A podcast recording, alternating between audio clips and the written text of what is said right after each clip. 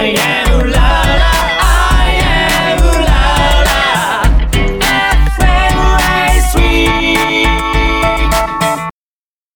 FM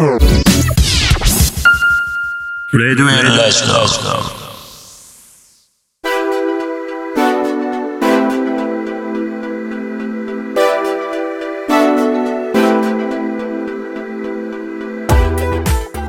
皆さんこんばんはシンガーソングライター相原龍太です。12月20日火曜日みんなとつながるラジオとラジコ。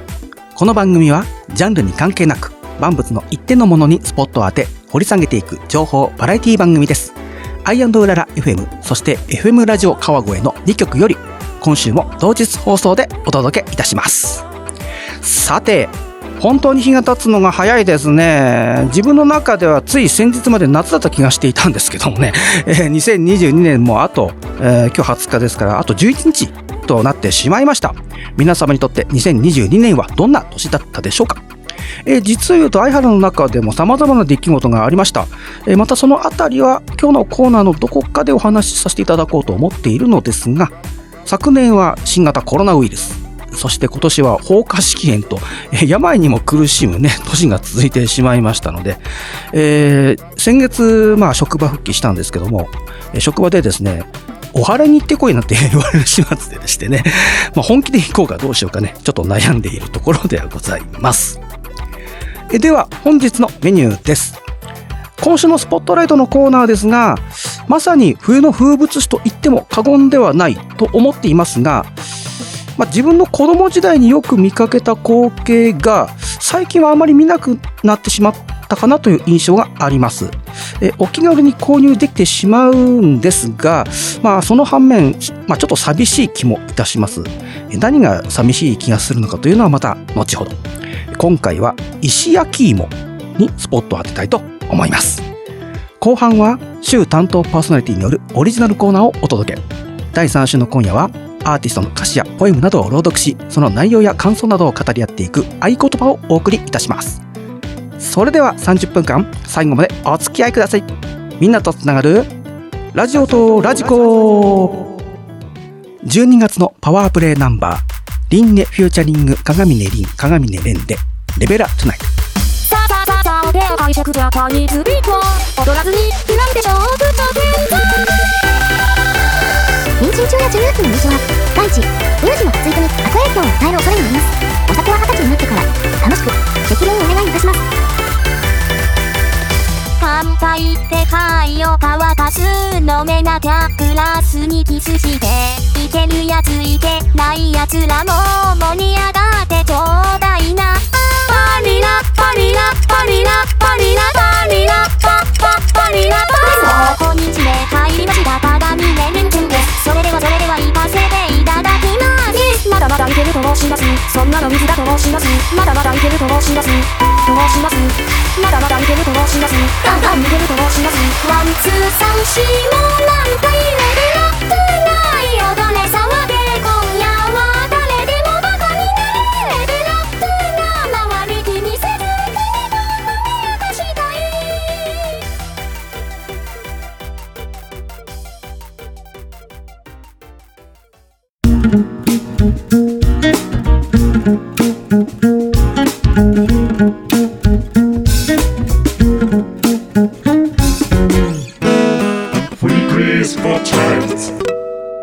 今週のスポットライトはい。というわけで、今週のスポットライトでございます。えー、今回は石焼き芋。ね。皆さん食べます？石焼き芋。私ね、まあ嫌いではないんですけども、あんまり自分からは食べないかな。うん。で、あの、芋料理っていうと、あの、今年の5月に、あの、インディーズナイトさんとのコラボ確かありましたよね。その時に、あの、インディーズナイトさんの第3週目にお邪魔した時にね、あの、お芋のなんか専門店かなんかのお料理をちょっといただいた ね、ことがありまして、あの、収録の時にむしゃむしゃ私食っちゃったんですけれどもね、えーなんかそれをちょっと思い出すようなね、えー今回の、えースポットライト石焼き芋でございます。まあ、石焼き芋がどういうものかというのはね、まあ、ご承知かと思いますが、えーさつまいもを加熱した食品、焼き芋料理の一種であり、加熱された石を利用して、えー作られるものでございます。で、この石焼き芋のことを言う前にですね、さつまいものことにもちょっと触れておかないといけないので、ちょこっとお話だけさせていただきたいと思います。ご了承ください。えーさつまいもは江戸時代に琉球王国、まあ、今の沖縄県を経て、えー薩摩の国、えー現在の鹿児島県に伝わり、そこでよく栽培されたことに由来します。まあ、さつさつまいもは、えー薩摩藩から全国に広まった芋を意味しているんだそうです。で、世界には4000種類、種類あると言われているんですが、日本で栽培されるのは約40種類程度であると言われています。まあ、紅あずま、紅小町、安納芋、えーシルクスイートなどのね、品種があります。まあ、こうしてみると様々なね、品種がありますけれども、で、そこで石焼き芋の話になっていくわけですが、えーいや当然、焼き芋にするにあたって、え適した品種というものが当然存在するんですけれども、えーまあ、石焼きに適した品種としましては、ホクホクとした食感の紅あずま、ナルト金時や紅乙女といった品種が挙げられるんですが、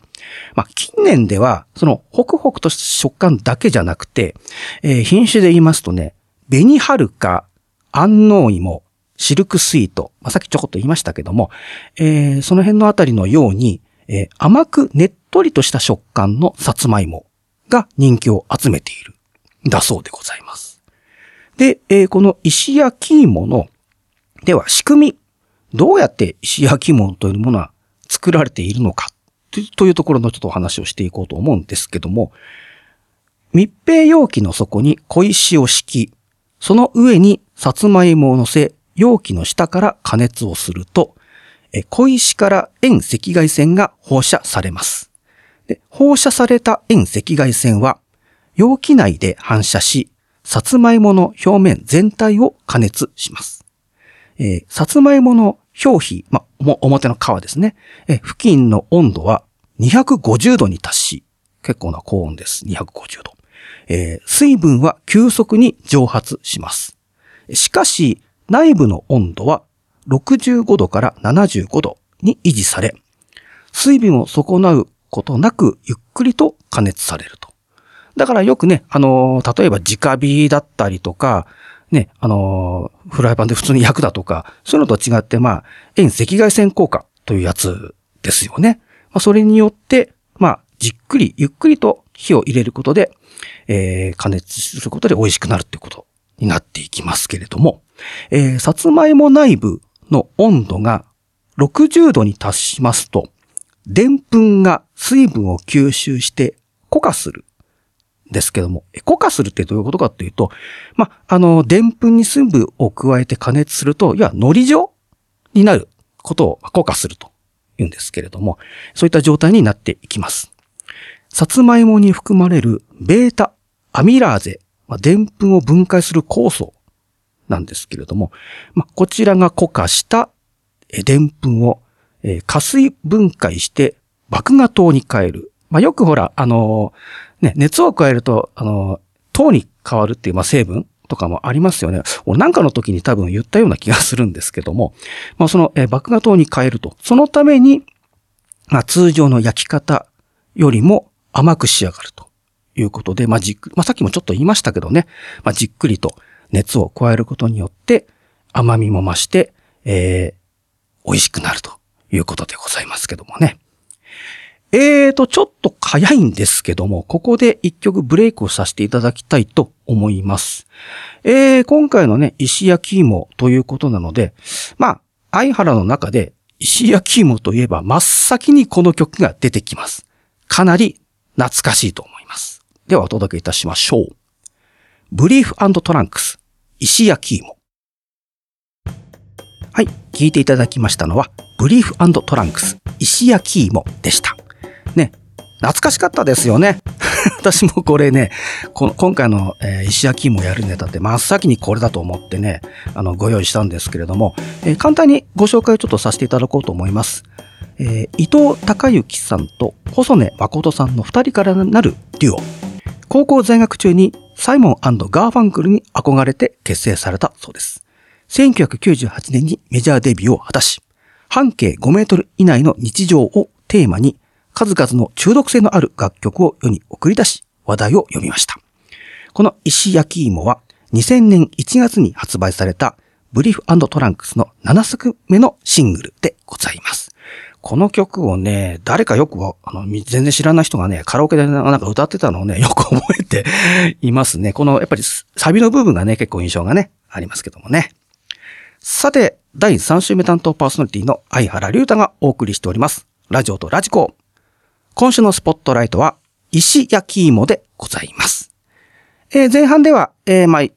石焼き芋というか、まあ、さつまいものご説明と、えーそれに適した品種、それから、えー石焼き芋の仕組みについてね、ちょっとお話をさせていただきましたけれども、えー後半ではですね、では、石焼き芋と焼き芋とで、どう違うのっていう話をちょっとしていこうと思うんですが、まあ、そのまんまです。はい。石焼き窯を使わずに焼いたものは単に焼き芋と呼ばれている。ただそれだけのことです。まあ、まあ、だね、うん、名前、まあ、名前というか、ね、それが違うだけの話なんですけれども、えー日本では、昭和やそれ以前の時代において、冬の時期に道路や庭に積もった落ち葉を集め、焚き火として燃やす際に、一緒にさつまいもを入れて焼く光景、冬を物語るものとして扱われ、冬を表す季語ともなっています。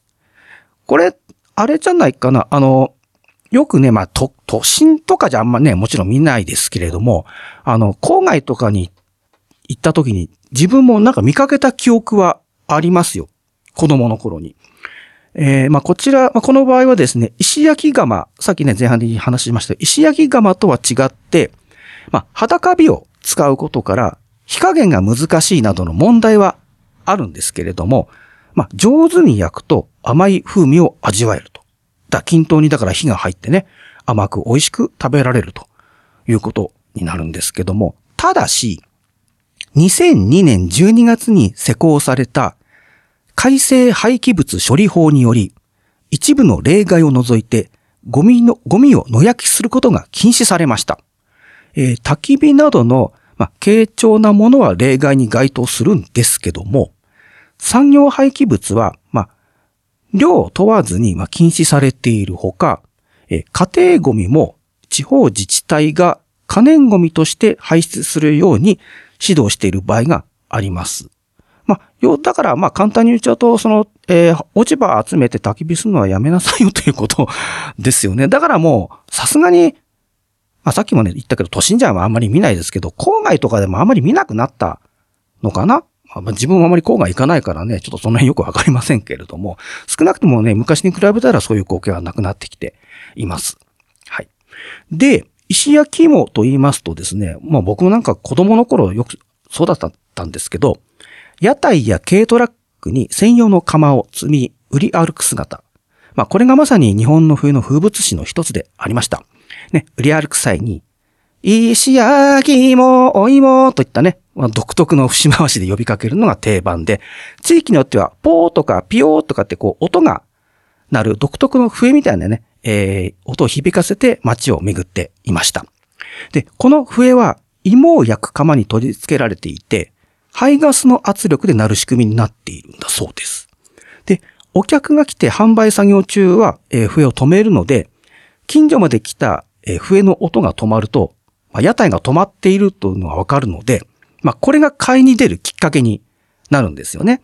で、焼かれた芋は紙袋に入れられたり、えー新聞紙とか銀紙で包まれたりして、渡されることが多いと。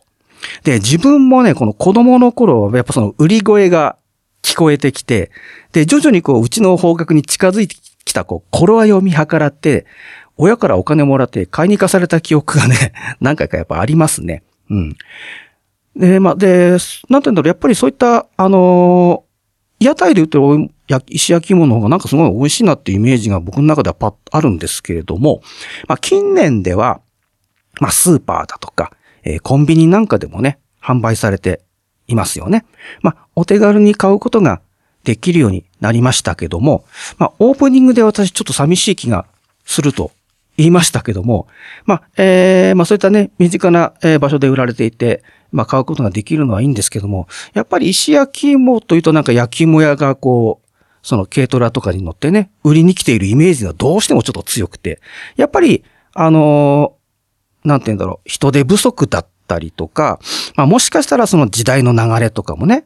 あるのかもしれません。で、やっぱり軽トラックとか、まあ、あと、リアカーとか使ってるのあったのかなやっぱそういったね、売りに来る人ってなんかだいたい年配のおじいちゃんとかが多かった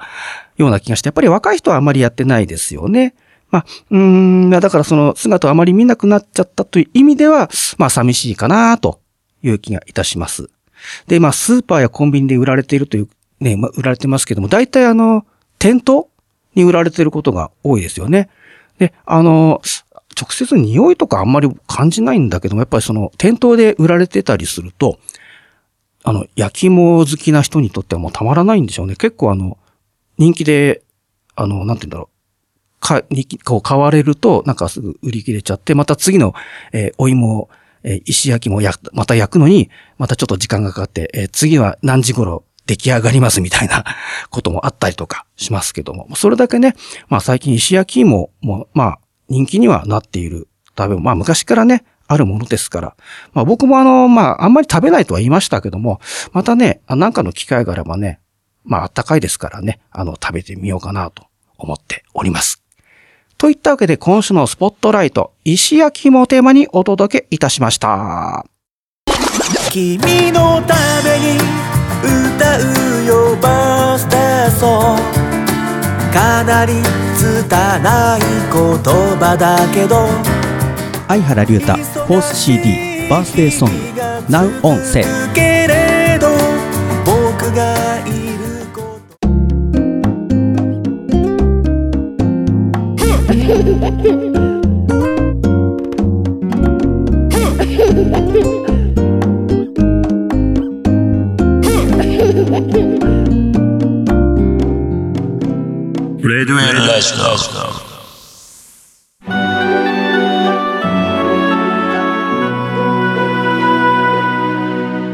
合言葉のコーナー。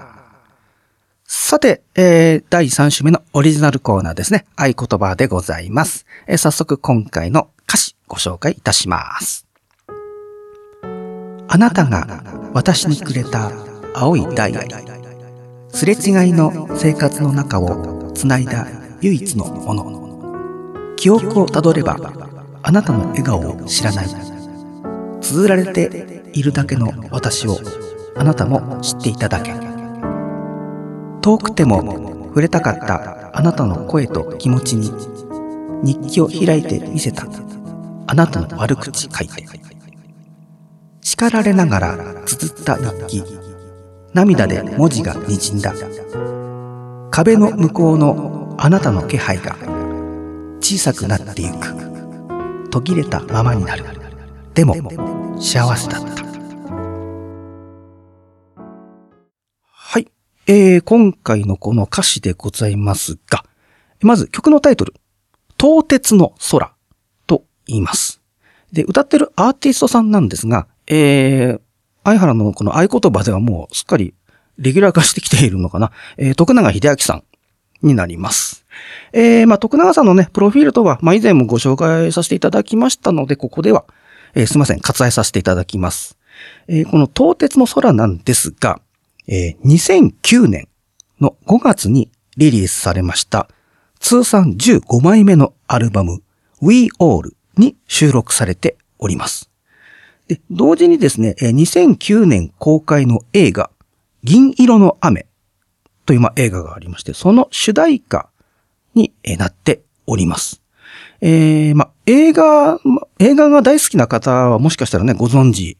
かもしれませんけれども、ま、逆に私はまあまり映画見ない人なので、ちょっとよくわからなかったんですが、えーこちらの銀の雨、えー、各健人さん、前田明さん、大島優子さん、サンドウィッチマンさんなどが出演されているんだそうです。だからかなり豪華なね、出演者陣になりますよね。まあ、その映画の主題歌として、えこの東鉄の空が、使われております。さて、で、この今回の歌詞なんですけれども、私、あの、この、えー東鉄の空を歌って、まあ、ライブで歌っている YouTube をもともと見てですね、ちょっと気になって、こう歌詞を、えーこうピックアップして、まあ、読んでみたんですけれども、この歌詞の中に出てくるあなたがありますよね。このあなたっていうのは、まあ、まさに徳永さんのお父様のことを言ってるんじゃないかなと思っています。まあ、本人はね、なんかその辺否定されてるみたいなんですけれどもね。まあ、えー自分の人生、えー自分の人生はだけのものというところがあり、まあ、これまでの行動に対して、お前の人生だけど、お前だけのものではない、と論されたことがもしかしたらあったのではないでしょうか。えーなんか徳永さんのお父さん、お父様ってなんか昔保険会社に勤められてて、一緒に過ごす時間があまりなかったみたいなんですね。だから自分が父親となった今、父親も同時に置いていき、徳永さんにとって父親という存在は、まあ、思春期には、えー、なんて言うんだろう。まあ、偉大なか、偉大でもある存在なのかなというふうに思われるんですけれども、まあ、自分もね、ちょっとラジオで話していなかったので、ここでちょっとお話しさせていただきますと、今年の3月に、えー父親が他界しまして、やっぱり一番身近な肉親が他界するのはね、寂しいことですけれども、86だったんですけどもね、まあ割とこれだったので、十分に人生を謳歌したのではないかと思っています。まあ今回のその徳永さんの歌詞が、こう思い浮かび、自分の父親が亡くなったことで、どこかこうリンクするものをちょっと感じましたのでね、え今回ご紹介させていただきました。それではお聴きいただきたいと思います。徳永秀明、東鉄の空。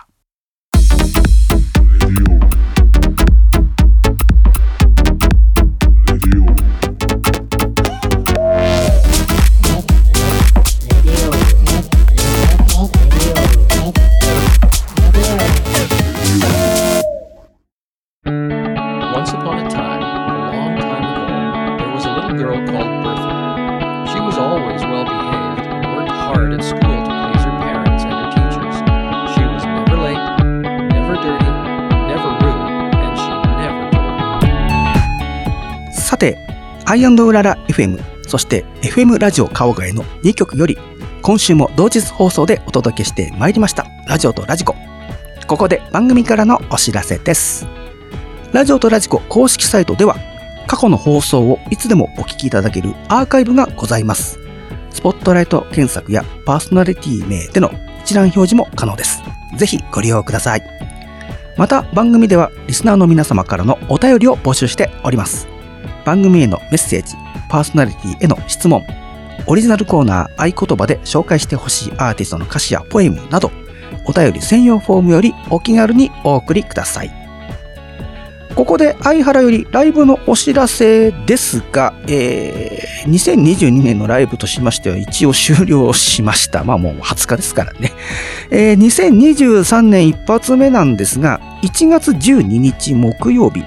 えー東京は北千住にありますマジカルファンタジーさんというライブバーに出演いたします。えー詳細につきましては、相原の SNS でお知らせさせていただきますので、えーそちらの方をチェックしていただけると嬉しいです。よろしくお願いいたします。さて、本日の放送はいかがでしたでしょうか、えー今回は石焼き芋にスポットを当ててみました。えーさっき子供の頃、あの、買いに行かされたっていう話しましたけど、当時僕、自分の記憶の限りでは、二つ、二種類、二種類って言ったらおかしいな。その、石焼き芋のね、あの、その呼び声がね、二パターンある、こう、屋台が来てたんですね。で、なんかね、一回食べ比べしたことあるんですよ。どっちの方が美味しいか。で、なんか一応食べ比べして、うん、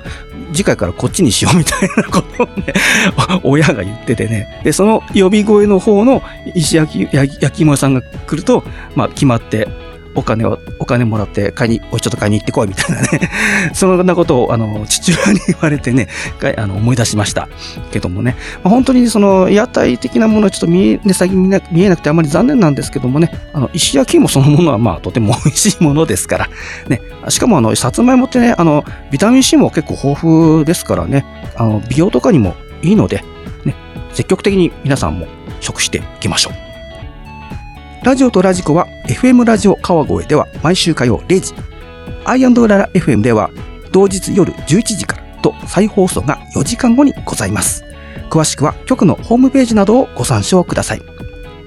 来週の放送は12月27日火曜日、年内最後の放送ですね。第4週担当パーソナリティ、レイズ・ア・フラッグの旅人さんと竹村健太郎さんのお二人でお届けいたします。どうぞお楽しみに。今夜のお相手はシンガーソングライター相原龍太でお届けいたしました。